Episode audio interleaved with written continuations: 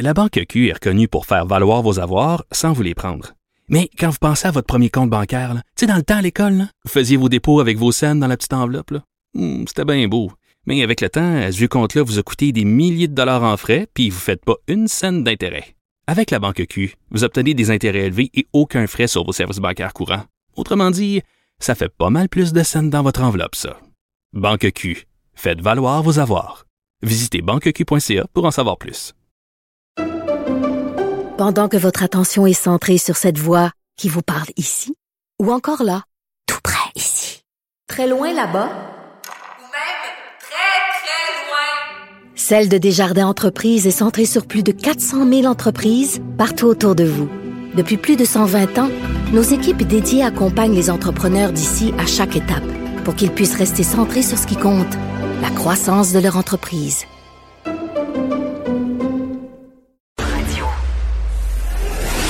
Superbe, sublime, merveilleuse. Sauf que ce gars-là est quand même euh, rationnel et pragmatique. Et ça pose un très grave problème. Je t'assure qu'il n'y a aucun politologue sérieux qui va te dire. Un politologue, pas comme les autres. Est passé. C'est pas le temps de faire ça. Loïc, bonjour. Bonjour Benoît. Bon, euh, alors euh, les États-Unis vont ouvrir quatre nouvelles bases militaires aux Philippines. Ça va bien, ça annonce bien. Hein? Oui, c'est très important comme nouvelle parce que les Philippines avaient des bases américaines depuis longtemps. Euh, les Philippines étaient une ancienne colonie des États-Unis qui est devenue indépendante, mais les États-Unis ont gardé leurs bases américaines aux Philippines jusqu'à la fin de 1992. Et euh, donc, euh, en 92, ben, on se souviendra, c'était la chute de l'Union soviétique, la Chine n'était pas menaçante, et donc les Philippines ont dit, bah écoutez, vous feriez bien de partir, puis les États-Unis sont partis, euh, effectivement. Et euh, ce qui arrive maintenant, c'est que euh, il y a eu une nouvelle entente qui vient d'être signée entre les États-Unis et les Philippines pour que les États-Unis ouvrent des bases américaines. En fait, il en restait cinq bases américaines. Pour dire plus juste, c'était des bases auxquelles les Américains avaient accès aux Philippines. Mais ils vont en ouvrir quatre autres. Donc, ils vont ouvrir trois bases sur l'île de Luzon, qui est la plus grande île des, euh, la plus peuplée des Philippines, 50% de la population habite là, mais c'est surtout une île qui est pas très loin de Taïwan, euh, qui fait à peu près face à Taïwan quand on regarde vers le nord. Donc c'est très important pour les Américains d'avoir accès à des bases militaires à cet endroit-là pour pouvoir surveiller les eaux territoriales autour de Taïwan et aussi pour pouvoir s'approvisionner en cas de conflit. Et il y en a une autre qui va être ouverte aussi euh, un peu plus au sud, à Palawan. Celle-là fait face aux îles Spratly. Donc, on voit que les États-Unis reviennent.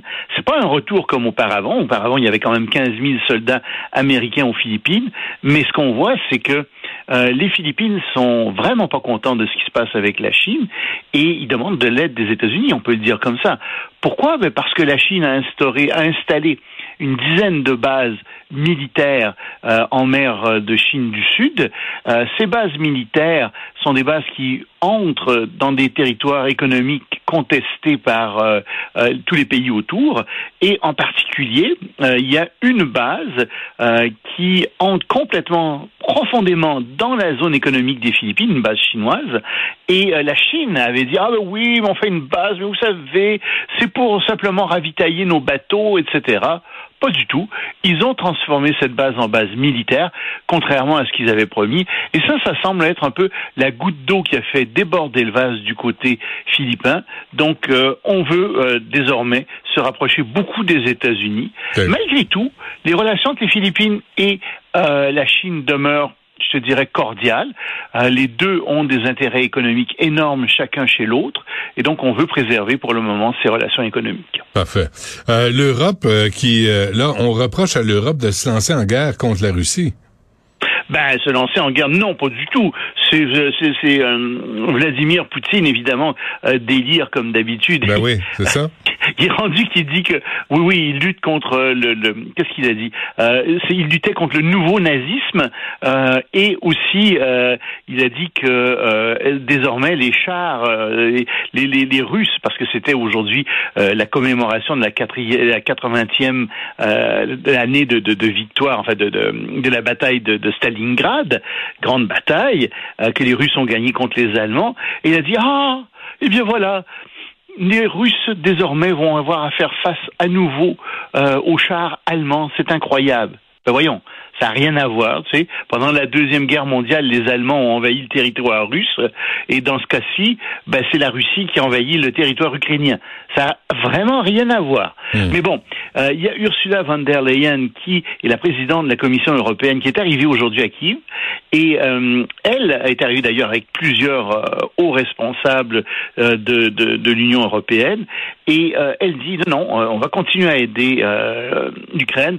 D'ailleurs, on va envoyer 30 000 soldats, euh, on va envoyer, on va former 30 000 soldats ukrainiens euh, supplémentaires. On va vous donner 500 milliards d'euros supplémentaires et euh, donc vous pouvez compter Ouais, euh, sur notre soutien, euh, bien sûr. C'est hallucinant, hein, cette guerre-là, là, ce que ça coûte, euh, pas seulement en vie humaine, mais, euh, mais en, en fric. C'est Ah c'est oui. c'est Et à débile. tout le monde, à toi, à moi, pas Ouais. seulement à travers nos impôts, Non, à travers l'argent qu'on envoie aux Ukrainiens, Ouais, ouais. mais toute la question de l'inflation. S'il y a une inflation si forte dans le monde en ce moment, c'est d'abord à cause des, des prix du pétrole, c'est aussi à cause de, de, de la pression de la guerre en Ukraine, bon, accessoirement de la Chine parce que on veut euh, les, les États-Unis et, veulent se relocaliser leur chaîne de production, les pays européens aussi, mais euh, la, la- la grande raison, c'est l'Ukraine, c'est Mhm, certain, et mhm. ça continue. Hum. Bon, et euh, le Parlement du Pérou refuse une nouvelle loi sur à quel sujet? Ben, c'est parce que le président du Pérou a été démis de ses fonctions, euh, Pedro Castillo, euh, il a été démis de ses fonctions il y a un peu plus de deux mois. Et au moment où il a euh, été démis de ses fonctions, il a essayé de dissoudre le Parlement euh, pour pas être destitué par le Parlement. Bon, alors c'est sa vice-présidente qui l'a remplacé.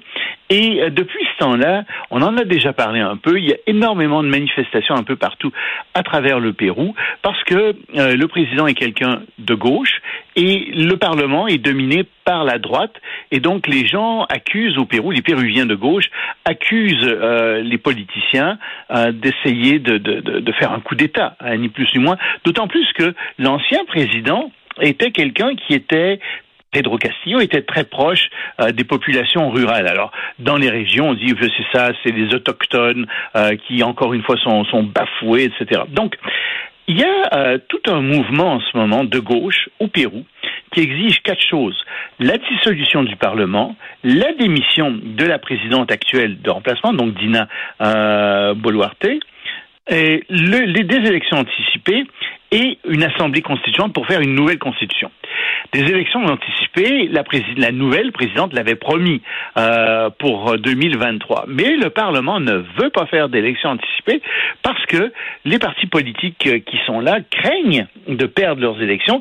Et puis il y a dix partis dans cette dans, cette dans, cette assemblée parlementaire, plus des indépendants.